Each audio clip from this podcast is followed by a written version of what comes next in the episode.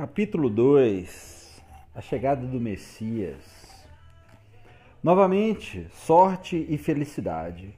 Graças a uma confluência entre geografia e o cosmo, a Rádio Luxemburg, transmitindo em 208 metros na maioria das sintonias de rádios de ondas médias, tinha um sinal que, por algum milagre, conseguia acelerar seu caminho semi-direto para o Reino Unido. Tudo dependia das massas fronteiras inconstantes que colidiam com o mar da Irlanda. A recepção era sempre ruim. Tinha-se de colocar o ouvido colado no falante, sempre mexendo no sintonizador. Lembram dos colegas de classe de Paul McCartney. Mas aquilo já dava pra gente muito o que sonhar.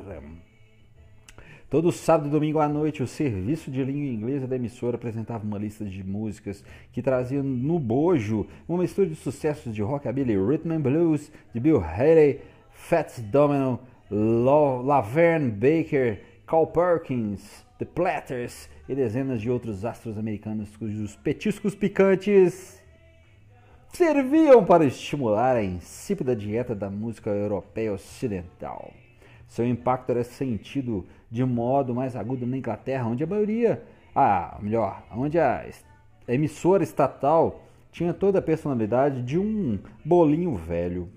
Das, das 8 da manhã até a meia-noite, cada um dos três garotos que mais tarde se tornariam os Beatles sintonizavam o sinal cheio de estática da emissora, enquanto os pródigos DJs apresentavam em surtos pneumáticos de eloquência os discos de rock and roll que estavam subindo nas paradas americanas. Ninguém perdia a transmissão, a menos que os pais os proibissem terminantemente, o que felizmente nenhum deles fazia. John, Paul e Ringo acompanhavam a transmissão tão fielmente como outros guardariam um dia santo. George, que era mais novo e provavelmente estaria dormindo às 11 horas, era informado do programa na manhã seguinte por seu colega Arthur Kelly. Para John Lennon, aos 15 anos de idade, a transmissão era um tipo de bênção pessoal, como o telefonema de um espírito sacerdotal. Ele era conhecido por seu comportamento distraído, como com os amigos. Horas antes do programa, ele já se aliava, aliava ao que estivesse alheava de alheio ao que estivesse acontecendo, concentrando-se depois, durante a audição das músicas, como um jogador de cricket prestes a fazer um lançamento perfeito. Ele considerava aquilo como se fosse a Bíblia, diz Pete Shotton, que, sob pena de deixar de ser o melhor amigo, tampouco perdia um programa. No quarto escuro da frente da casa da tia de sua tia, na Manlove Avenue, John se sentava invariavelmente com as pernas cruzadas na beirada da cama. Um aluno maduro, impressionável, de cuecas, fruit of the looms, com um arsenal completo de acessórios para anotações. Habilmente com os dedos acariciantes, ele massageava o botão de sintonia de seu rádio, até que a voz sociável de Jack Johnson crepitava na noite envolvente. Às vezes ele anotava rápido e furiosamente as letras das músicas, preenchendo com seus próprios palpites os pontos em que perdia palavras decisivas. Outras vezes, arrebatado por uma canção emocionante, afastava o bloco de papel, recostava-se, cerrava os olhos e se deixava transportar pelas vozes e melodias que teriam um efeito duradouro em sua vida. Essa é a música que me trouxe das províncias da Inglaterra para o mundo, diria John mais tarde. Foi isso que me fez o que eu sou. Era uma paixão incomum para o menino criado por arquitutores que, em absoluto, não eram nada musicais e por uma tia que não só desdenhava da música popular, como a expulsava da casa em vão. Os Smiths mantinham uma velha radiola um, em gabinete de madeira na sala de estar de sua casa na Menlo Avenue, quando John ainda era menino. mas raramente, se não nunca, se incomodaram com outra coisa que não um dos velhos discos de 78 RPM de Sir Thomas Beecham, regendo Handel ou Bach, que eles admiraram. Ou melhor, que eles adquiriram. A sintonia fiel do rádio dos Smiths raramente se desviava das insuportáveis frequências da BBC, ou melhor, das insuperáveis frequências da BBC. Assim, John ia assimilando muito do que descobria com amigos na programação de seu precioso radiotransmissor, exibido com arte sem preço em seu, como arte sem preço em seu quarto. O ar fresco e o estilo de vida tranquilo que haviam atraído famílias de Liverpool para o centro de Walton agora levavam John para fora de casa, não para fugir de seu rádio, mas para melhor sintonizar suas transmissões. Todos os dias do verão, ele se reunia com os amigos em um lugar que apelidaram de O Montinho. Uma rampa suave de grama que servia de mirante no maravilhoso Calderstones Park, com uma vista dos campos e lago circundantes. Não havia hora pré-estimulada para o encontro estipulada. E nenhum deles usava relógio, mas toda manhã, por volta das 11 ou do meio-dia, eles apareciam lá em cima com suas bicicletas. John, Pete Shotton, Len Gary e Bill Turner. No alto do moinho, o mundo era deles. Tinham um ponto de visão inigualável e podiam inspecionar distante extensão dos gramados, bem aparados e magníficas ravinas, onde as crianças brincavam sem pressa em grupos desorganizados e adolescentes rondavam as trilhas apagadas que levavam para dentro e para fora das alamedas arborizadas. A, vistas, a vista era desimpedida, estendendo-se na distância até o prédio administrativo principal, outrora uma elegante mansão vitoriana, que então abrigara, abrigava um café, e à esquerda para o lago liso como espelho, onde os barcos vagavam. Entretanto, por maiores que fossem os apelos para a ação, os rapazes de Walton optavam por não explorar a área. Saboreávamos o simples prazer de ficar ali, sermos amigos, explica Pichotton, com justa importância. Nossos aniversários de 15 anos estavam chegando. Tínhamos acabado de descobrir como eram as meninas. Hum, e acima de tudo, adquirimos todos um ávido interesse pela música. Esse interesse foi reforçado pelo súbito aparecimento de um instrumento musical, uma gaita Horner, que aparentemente tinha sido presente de um dos estudantes inquilinos da tia Mimi, e reforçado também por Len Gary, um rapaz tranquilo e imperturbável que estava sempre cantando o assobiado.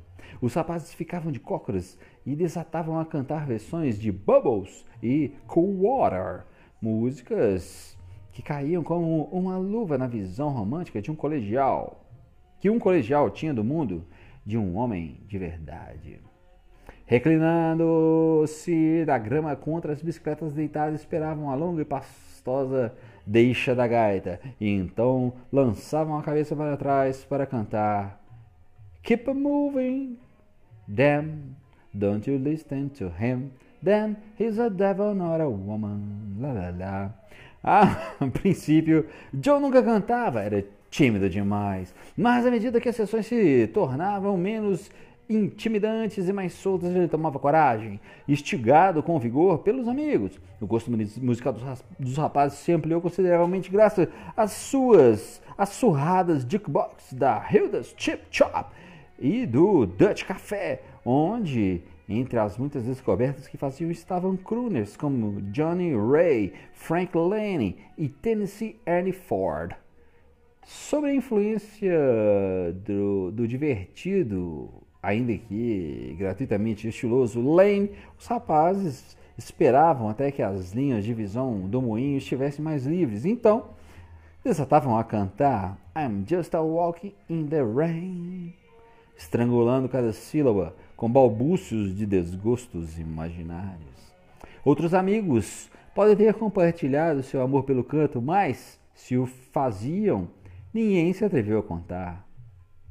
Cantar era uma coisa de macho, diz Pete Chatton categórico, principalmente baladas, que não se encaixavam na imagem de um rapaz com ar de superioridade típico de Liverpool, que estava pronto a brigar assim que olhavam para ele. Esse era outro motivo para ocupar o montinho, dava-lhes uma, uma posição alta bastante praticar, para praticar sem ser percebidos. Quando um de nós via alguém chegando, baixávamos a cabeça e a gaita desaparecia. Quaisquer que fossem seus temores, John adorava tocar gaita e tornou-se uma visão familiar vê-lo pedalar sua bicicleta pelas ruas de Walton Village, com as calças compridas enfiadas nas meias e a gaita apontando para fora de seu bolso traseiro, conta Nigel Wally. Foi a primeira indicação entre nossos amigos de que alguém tinha algo a ver com música. A gente ia para qualquer lugar, havia e via John é, descendo a rua, só a figura dele, e ouvia aquela gaita de boca passando. No que diz respeito ao batismo musical, John já vadiara pela margem rasa. Criança ainda, ele aprendeu a tocar acordeon, mas logo se cansou do básico tipo Green Leaves e Moulin Rouge. A gaita lhe deu acesso à sua própria música, as canções que os rapazes de sua idade estavam ouvindo, um feitio melhor para o som que ele procurava. Mas havia limitantes. Ou melhor, havia limites. As gaitas eram divertidas, mas não dava para tocar e cantar ao mesmo tempo. Esse John, agitado, que ao final do ano havia mostrado mais confiança em sua voz durante a cantoria em conjunto no motinho, também continuava se engolfiando com sua perplexidade. Com um ar muito consternado, os olhos serpenteando apertados nas órbitas, ele rolou a bicicleta para mais perto de, da, de Pete, para que ninguém entreouvisse a conversa. Estão dizendo que você é um maricas, começou John com rodeios. Mas você não é maricas, certo? Não existe nada de errado em cantar, não é?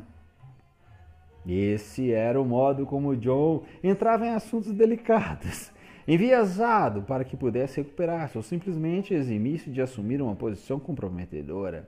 Acima de tudo, qualquer outra coisa, acima de acima de qualquer outra coisa, John Lennon tinha medo de parecer fraco ou efeminado. Para Pete, é, Pete aprendeu a ler com cuidado primoroso é, a ambivalência de seu amigo. Pouco antes do mesmo verão, John levantara outra sugestão que exigia cuidadosa consideração para encontrar uma resposta. Os dois garotos estavam andando de bicicleta pelo bairro quando de repente John parou no meio-fio e deu um giro sutil de 180 graus com os olhos. Acalmando a voz, ele disse: Você já hum, pensou hum, em aprender a dançar, Pete? John convenceu Pete a matricular-se com ele em segredo num curso de dança de verdade que era dado uma vez por semana na escola de dança Vernon Johnson, um centro de jovens num sólido edifício de arenito na Allerton Road, próximo a Penn Lane, Ali, a palavra de verdade significava usar traje formal, no estilo usado nos salões de baile, que era um passatempo popular em Liverpool, até onde a memória conseguia alcançar. Pete pediu emprestado um dos ternos de seu irmão mais velho, Ernest, que praticamente o engolia em dobras de tecido excedente. John vestiu um casaco esporte e calças formais que tia Mimi comprara na esperança de que um dia ele as vestisse para ir à missa. Juntos deviam formar um quadro charmoso, ainda que ligeiramente cômico, partindo ao entardecer, como faziam na esquina da, da esquina da Menlove Avenue, dois homenzinhos elegantes reivindicando seu direito a fazer parte da sociedade adulta. Antes, naquele mesmo ano, outro colega de escola, Eric Griffiths, tentara ensiná-los a dançar swing ou kerboping, como Pete John o chamavam. Quando se tratava de dançar, Griffiths tinha talento. Ele aprendia os passos com uma irmã mais velha que frequentava clubes de jazz, em que os aficionados locais pareciam dançar a coqueluche do momento. Depois da aula, os rapazes desciam para a casa de Griffiths em Halowood Drive, dobrando a esquina da casa da tia Mimi, onde, segundo Eric, colocávamos alguns discos e praticávamos a dança, dançávamos swing um com o outro, eu conduzindo, tentando conseguir que eles acertassem os passos. Mas John, diz Griffith, nunca pegava o ritmo. Fazíamos os passos, estávamos aprendendo a dançar, lembra Pete, mas John era o pior dançarino do mundo, parecia uma caixa de papelão duro. Pete ficava perplexo, sem saber por que seu amigo queria se torturar daquele jeito. Uma noite, assim que a música tinha terminado, os alunos começaram a dispersar-se. Dispersar-se. Os rapazes voltavam ao vestiário para apanhar os casacos, quando de repente as luzes diminuíram até se apagar. Pete andava aos tropeços, tateando muito mal no escuro, até que seus braços abraçaram algo suave e agradável. Com confiança quase perfeito, uma quase perfeita, uma garota o beijou com convicção na boca. A pura surpresa daquilo, num contexto tão improvável, não poderia passar desapercebida ao malandrinho que havia em Pete Shotton. Ele havia pensado que as garotas que frequentavam as aulas eram recatadas e respeitáveis. Por fim, para sua decepção, as luzes se acenderam. Pete olhou ao redor pela sala e viu Joe em pé, com um sorriso aberto, olhando para ele, com outra bela garota que parecia ter a mesma disposição daquela agarrada ao quadril. Foi então que percebi por que ele me arrastara para aquele lugar, disse Shutton. O que fez que o episódio ficasse tão gravado na memória de Shotton foi perceber que, de algum modo, John Lennon havia arquitetado o encontro no escuro. John não esperava que as situações lhe acontecessem. Ele as criava. E isso nunca ficaria mais claro do que no ano seguinte. A chegada do Messias 2 em setembro, John voltou para sua prova final na Quarry Bank, oprimido pela sombra perspectiva de mais um ano na escola. Ele continuou ancorado no modesto nível C, com os rapazes obtusos, o que se mostrava uma fonte constante de constrangimento. Mas, embora no passado tivesse se empenhado muito para não naufragar nos estudos, já não fingia mais estar interessado nesse assunto e simplesmente desistiu de estudar. As aulas para as quais foi encaminhado, de inglês, história, geografia, matemática, ciências e francês, não despertavam nele o menor interesse e educação física era uma maldição. Rod Davis, o futuro quarryman, que era o capitão do grupo de natação, convenceu John a entrar para a equipe de revisamento da escola, onde ele brilhou no estilo crawl. Mas no fim do treino, conta Davis, ele simplesmente caía no sono. Por ironia, continuava sem respaldo para a única habilidade que lhe trazia o maior prazer, e John se ressentia disso. É óbvio que desde muito cedo eu era musical, lembrou John, e me pergunto por que ninguém nunca fazia nada a respeito. Alguns problemas básicos de envolvimento poderiam ter se resolvido se um amigo ou um professor sugerisse sua transferência para o Colégio de Arte de Liverpool, que oferecia um programa júnior para principiantes talentosos de 14 anos de idade, e onde Cynthia, sua futura esposa, estava matriculada. Mas, por incrível que possa parecer, ele nem sabia de sua existência. Tendo desistido de qualquer pretensão à carreira acadêmica, contentou-se em esperar que chegasse a hora. Não havia nada na escola, seja em termos de estudos ou de atividades extracurriculares, que despertasse sua imaginação. Nenhum professor disposto a tratar de sua óbvia alienação. Na maioria das vezes, ele se sentava na aula, rabiscava distraído nas margens de seu caderno de exercícios, fazendo todos os desenhos atrás que expressavam seu desprezo pela sociedade. Seus alvos eram figuras e instituições de autoridade que simbolizavam suas próprias deficiências. A família era um beco sem saída. Não havia nenhum romantismo no casamento. A igreja é uma fonte de hipocrisia. As crianças eram retratadas com, com várias deformidades. Os professores figuravam como incompetentes. À medida que os colegas de sala reagiam aos cartoons que furtivamente pousavam em suas carteiras, ele aumentava sua frequência no esforço desesperado de provocar uma reação. O resultado desse dispositivo para chamar a atenção foi um compêndio de desenhos acompanhado de algumas histórias absurdas que utilizavam trocadilhos e jogos de palavras anticonvencionais salpicados de, por obscenidades. Parte do conteúdo não passava de algumas páginas de histórias simplistas ilustradas destinadas a produzir risos grosseiros, entre as quais uma paródia sobre Dave Crockett intitulada A História de Dave Crockett acompanhada de desenhos esquemáticos.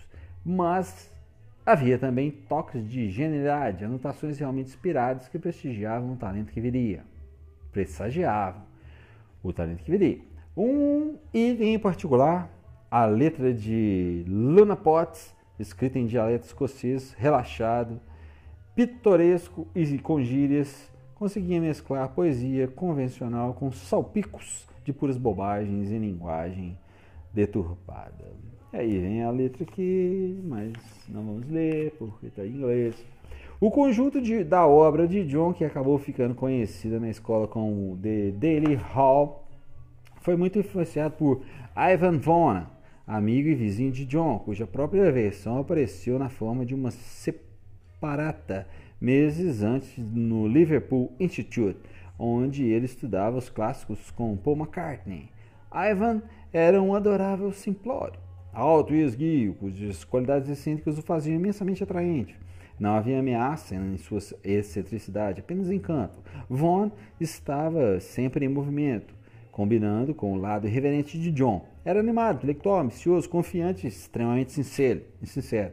Ele era senhor de si mesmo, muito diferente e escandaloso, diz Don Andrew, colega de classe de Vaughan e mais tarde membro do Rainbow Four, conjunto pop de Liverpool. Todos queriam poder dizer: Eu sou parceiro de Ive.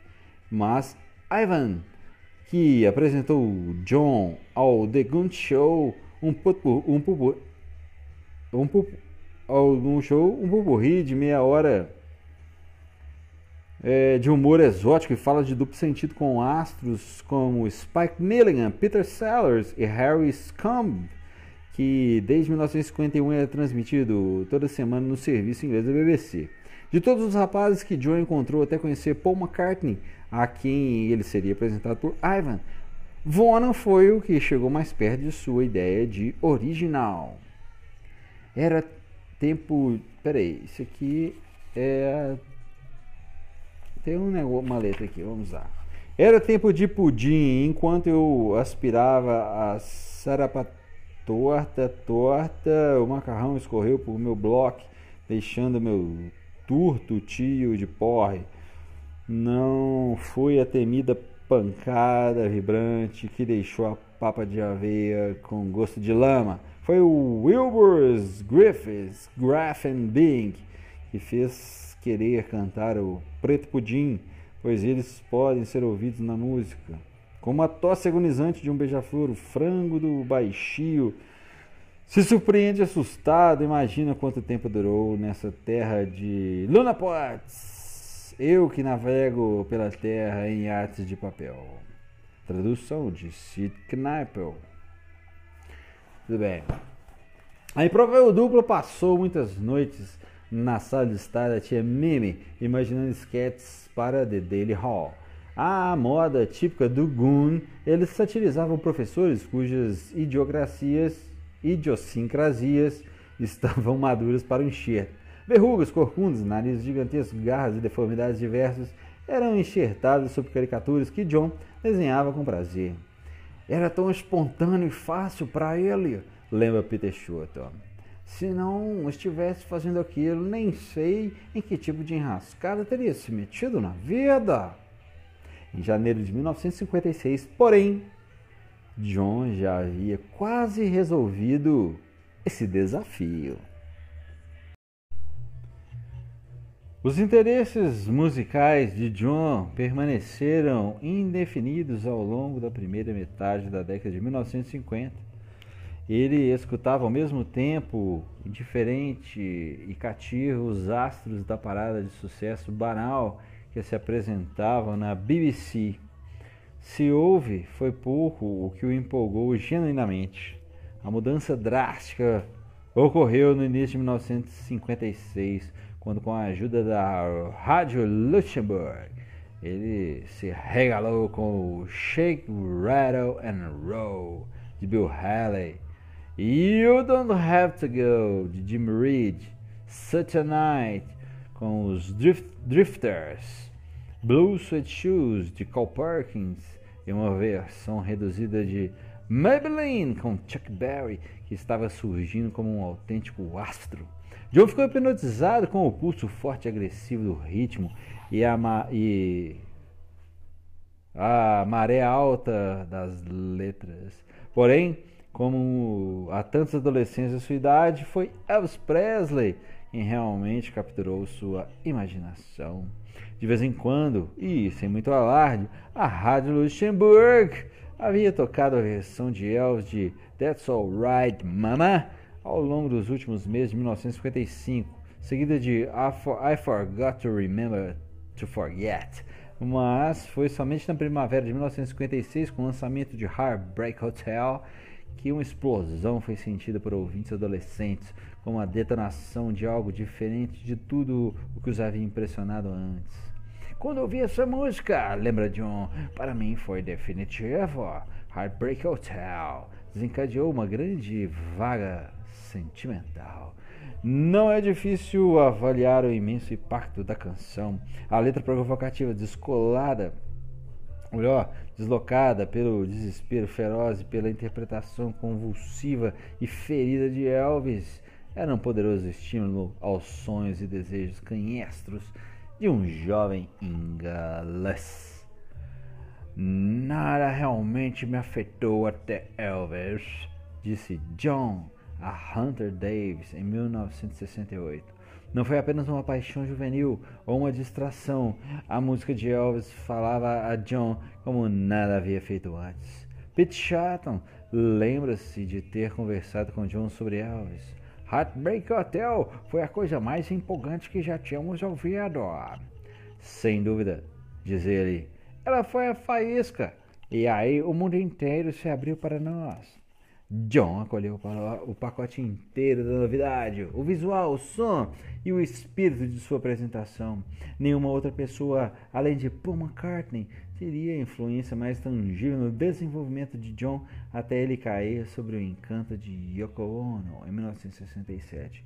Foi ele, disse Paul sobre sua própria descoberta oportuna de Elvis Presley, o guru pelo qual estávamos esperando, o Messias tinha chegado.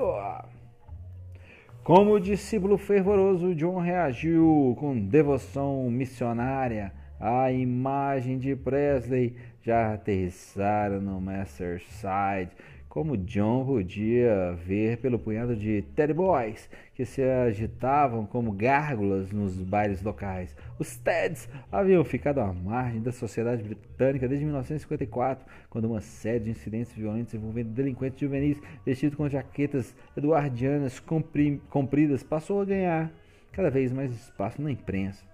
Eles personificavam um exemplo clássico da rebeldia juvenil. Bebiam, brigavam, transavam, desafiavam as convenções e manifestavam-se vestidos como macabros agentes funerários. Seu uniforme particular chamava atenção crítica para o número exíguo deles. Seu estilo híbrido era adaptado de uma fusão entre homossexuais londrinos do pós-guerra que usavam meios, meios colarinhos de veludo em jaquetas eduardianas, e as gangues de motoqueiros do tipo encarnado por Marlon Brando no filme O Selvagem. Uma gravata amarrada como um cadarço era adicionada para impressionar, juntamente com calças jeans justas chamadas drain pipes, cano de esgoto, ou drains, sapatos de solo de borracha esponjosa e enrugada, conhecidos como rastejadores de bordel, costeletas e cabelos compridos com muita brilhantina e penteado para frente até o meio da testa, temperado com uma dose de rock agressivo. O resultado era um novo espécime de adolescente. Tudo que faltava para um garoto de classe média como John dar esse salto era vestir as roupas Shotton e Lennon começaram adquirindo brochinhos de Tony Curtis de latão, aparando as pontas do cabelo um do outro no quarto de John numa tarde em que Mimi tinha saído e depois aplicando vaselina o suficiente para manter em pé um topete do pica-pau. Tínhamos ouvido falar em um lugar de Liverpool que era a loja dos Teds, conta Shotton. Ah, descrevendo o plano de ambos de imitar o elaborado guarda-roupa. Depois da aula, ainda com os blusões da escola, John e Pete embarcaram no ônibus 4 para o centro da cidade e percorreram a pé a curta distância até a London Road, onde um alfaiatezinho judeu montara uma seleção espetacular desses acessórios. Ele tinha as roupas mais gloriosas que já tínhamos visto na vida. Era uma maravilha. No prazo de uma semana, John despiu as calças largas para pôr um par de drains legítimas. Costumou o cabelo direto para trás em um desafiante rabo de pato e deixou crescer ladinhos revoltos. Em meados de 1966, após um namoro volúvel com Bill Haley e Elvis Presley, o Reino Unido deu à luz ao primeiro evento pop britânico. Tom Steele era a alternativa perfeita para o propósito americano, partido do pop, parte representante do show business, como um motor que girava em torno do carisma, ao contrário de Presley, que explodira da obscuridade com força, com a, por força da voz e da persona explosivas. Tony Steele era produto de elaborados projetos de bastidores. Marinheiro mercante nascido Tony Hicks, ele foi descoberto no sentido mais livre da palavra, cantando no clube londrino da Regent Street chamado Stork Room. É, não havia nada de inovador na sua interpretação, nada de particularmente original ou extravagante. Mesmo seu repertório era um balaio de gato com inofensivas canções folk executadas pelo sistema de amplificação mais simples e reconstituídas como rock and roll e de qualidade inferior. Mas no momento em que as luzes incidiam sobre Tony Me, tornou-se óbvio que ele tinha uma presença enorme. Ele iluminava o auditório inteiro. Larry Barnes, que iria se tornar um dos empresários pioneiros do pop britânico e que, sem saber, deu aos Beatles sua primeira oportunidade, remodelou a imagem de Steel e lançou seu jovem protégé como o Elvis Presley britânico. Com isso, deu pontapé inicial para uma blitz de marketing que herdeava um contrato com a Decca, várias aparições bem colocadas na TV e uma ponta no filme da moda Kill Me Tomorrow. O primeiro disco de estilo ridiculamente intitulado Rock with the Caveman era uma deprimente punhalada no linguajar popular, afastando com isso seu público pretendido. Não obstante, durante dois anos ele conseguiu atrair as multidões que buscavam sustento numa fonte menos condescendente. Diga-se a seu favor, ele parecia um rapaz novo que se apresentava como veterano. Mais tarde, Barnes o arrancou do fulgor a Brasil do rock para o holofote mais domesticado, no comando de espetáculos de variedades no circuito da, do Moss Empire, onde ele poderia se soltar por assim dizer, sem macular sua imagem profissional. No entanto, Steele se mostrou não tão carente de talento quanto escorregadio demais para ser levado a sério. John Lennon seguira e rejeitara Tom Steele como uma joia barata de imitação. Muito mais estimulante para ele foi a estreia de Lonnie Donegan e a loucura do Skiffle Asterisco. Estilo de música popular que surgiu na Inglaterra nos anos 50, derivado da música sertaneja country e do rock, que explodiu em meados de 1956. À primeira vista, Anthony James Donegan e John Lennon dificilmente pareceriam feitos um para o outro, afora a coincidência de ambos terem nascido no norte. Dez anos mais velho que John, Donegan era de Glasgow, onde cresceram num mundo apinhado de músicos bem-sucedidos graças a seu pai, que era o primeiro violino na Orquestra Nacional da Escócia. Seu primeiro talento, porém, era um tanto menor. Seu próprio talento, porém, era um tanto menor. Os instrumentos de corda que ele dominava só se usavam na música popular, prescindindo das partituras, o que indicava uma quebra de linha na linha orquestral da família.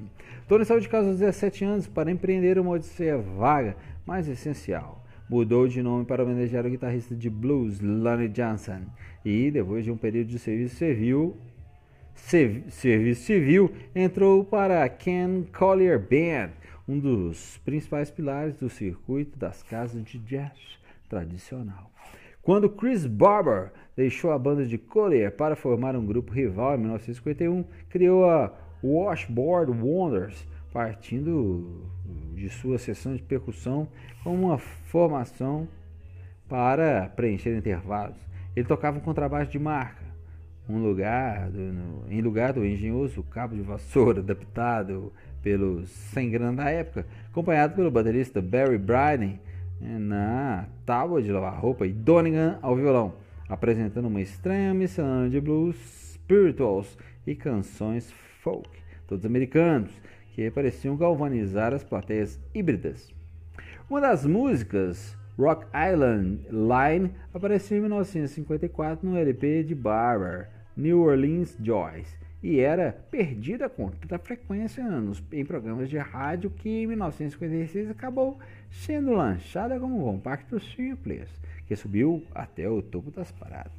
A canção em si, em si gerava agitação pelo andamento que parecia um vendaval quase obsessivo, mas foi o charme improvisado do skiffle que capturou a imaginação do país. O rock and roll era excessivo, muito rápido, do ponto de vista da maioria dos países ingleses era agressivo, ancorado em temas tabus como violência e sexo, e por isso inaceitável como fuga à realidade. O skiffle era o meio termo. Ele avançava vários graus na intensidade da música pop, longe das dores de cotovelo de When Eyes Are Smiling e Who's Sorry Now, mas a familiaridade das músicas, cheias de retórica socialmente conscientes da era da depressão, trouxe uma dose de repouso para uma cultura em rápido declínio internacional e Lonnie Donegan era seu, perfe... era seu perfeito porta-voz.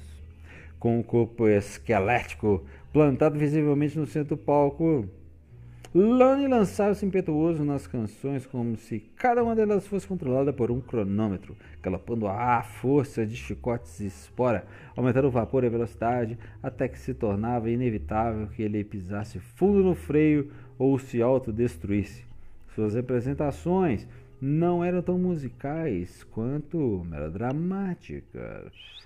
O esquivo arrebatava as plateias de Liverpool, não porque fosse novo, mas porque era muito inesperadamente familiar. Nele, elas ouviam a influência da música country e no western, que havia muito gozava de popularidade entre marinheiros ativadores que controlavam entusiasmados nos embarcadouros do Side. Durante um período, durante um período logo depois da guerra, Liverpool foi considerada a Nashville do Norte por seu rico depósito de atrações, grupos de atrações, grupos locais como Honk, Honk, Honk, Honk, Walters and the Dusty Road Rambles and the Blue Mountains Boys, John Good and his Country Kingfolk, Kingfolk e cerca de 40 outros apresentavam-se regularmente ao longo dos anos de 1950, interpretando a mais recente coqueluche do país, tão logo o navio seguinte ancorava no porto. Mas enquanto o Country Western tinha sua cota de admiradores, era o Skiffle que causava sensação. Não demorou muito para que a maior parte dos 328 pontos filiados à Associação de Clubes Sociais de Liverpool promovesse algum tipo de espetáculo associado ao skiffle. Até restaurantes e lojas de departamento entraram, entravam em, na ação. Durante os meses seguintes, os adolescentes britânicos iriam, britânicos iriam capturar esse novo som primitivo, prontamente acessível, e o incorporariam com o seu próprio som. As bandas de skiffle brotavam onde quer que houvesse pessoas para explorar o equipamento de lavar roupa da família. Comparados com outros tipos de música, era brinquedo de criança. O rock and roll estava além da nossa imaginação, diz Eric Griffiths, que pouco depois de ouvir Lonnie Dunningham, tratou de convencer a mãe a comprar um violão barato.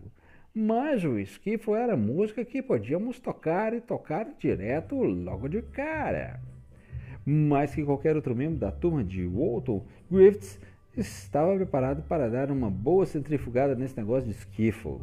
Ele acabou adquirindo um instrumento para praticar e foi tomar aulas com o professor de subúrbio vizinho de Hunts Cross, que anunciava no jornal local. Ansioso, ansioso para encontrar alguém com quem compartilhar seu entusiasmo e experiência, procurou vários rapazes do bairro, muitos dos quais manifestaram curiosidade, mas o único que aceitou seu convite foi John Lennon. Antes mesmo de ter violão, John fazia a mímica de tocar um, mantendo firme a pose diante do espelho do seu quarto e batendo com o pé decidido no chão até que a tia Mimi o mandasse parar com aquilo.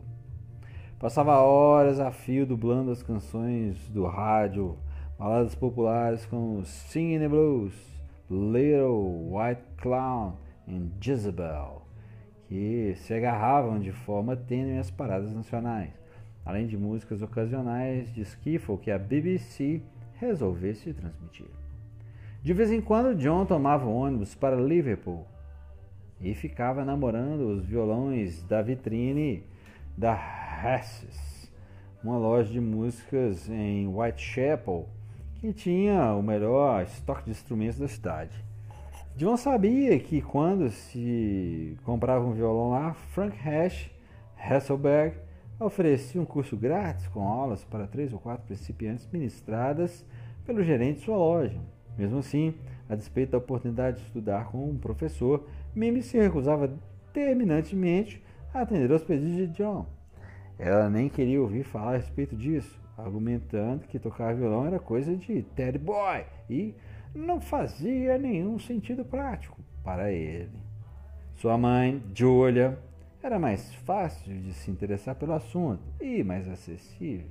Durante as visitas diárias a Menlove Avenue, John levantava o assunto em momentos oportunos, lembrando-lhe quando ela própria gostava de tocar banjo. Mas as objeções de Mimi levantavam um verdadeiro dilema. Afinal de contas, era ela quem arcava com a responsabilidade de John. Julia não tinha como puxar o tapete da irmã, não depois do esforço que ela dedicara a criá-lo. Talvez no ano que vem, disse ela ao filho, quando você tiver concluído os estudos. Aquilo não serviu muito de consolo para John, que estava decidido a fazer o que queria, mesmo que isso significasse jogar uma irmã contra a outra. Ele topou com um anúncio na Revel de um violão barato com garantia de não rachar. Tudo o que o separava de possuí-lo eram cinco libras e dez shillings. Após muita bajulação da parte de John, Julia cedeu e lhe emprestou o dinheiro com a condição de que o instrumento fosse entregue em sua casa e não na de Mimi.